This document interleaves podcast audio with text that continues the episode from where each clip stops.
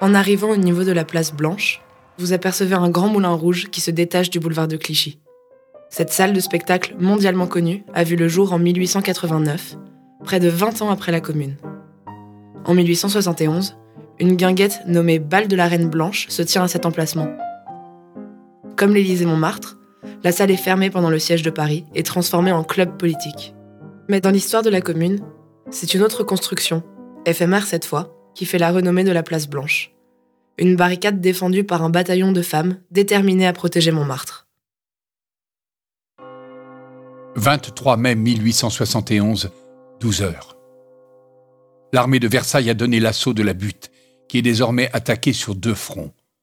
Au nord, par la porte Saint-Ouen, au sud-est par la place Blanche et le cimetière de Montmartre.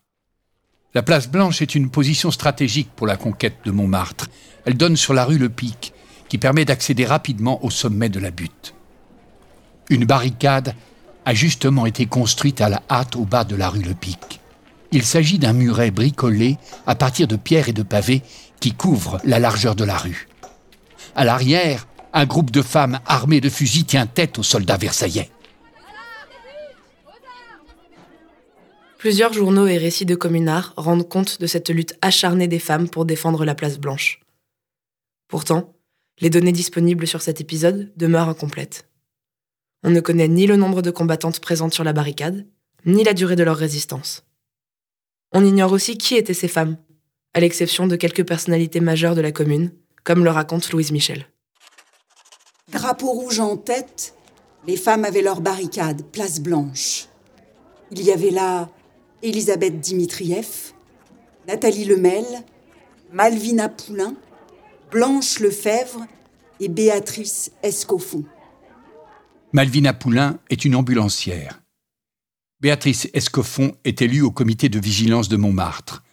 Blanche Lefebvre et Nathalie Lemel sont membres de l'Union des femmes pour la défense de Paris, une association de travailleuses fondée par Elisabeth Dimitrieff en avril 1871. Les autres sont des anonymes, certainement des ouvrières, résolues à protéger leur quartier au péril de leur vie.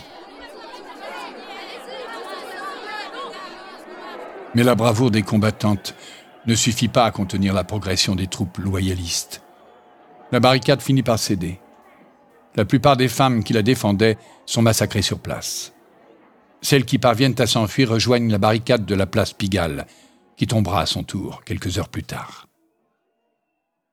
La résistance des femmes sur la place Blanche est à l'image de leur rôle important dans la commune.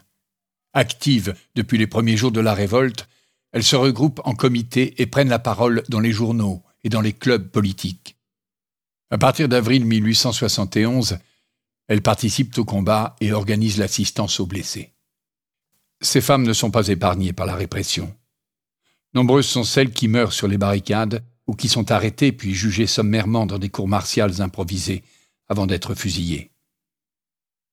Souvent, l'accusation est toute trouvée. Pour les Versaillais, ce sont des pétroleuses, décrites comme des pyromanes impitoyables ou des furies incendiaires. Elles vont alimenter la propagande anticommunarde et justifier bien des massacres. Au lendemain de la Commune, les productions littéraires et les caricatures à l'encontre des insurgés se multiplient. Dans la presse officielle, le mouvement révolutionnaire est discrédité.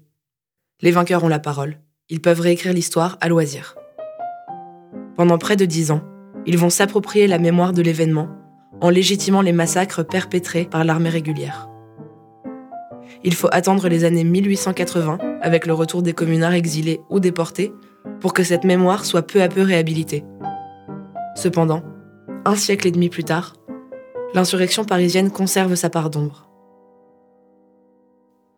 Votre parcours touche à sa fin empruntez le boulevard de Clichy et tournez dans l'avenue Rachel pour rejoindre le cimetière de Montmartre.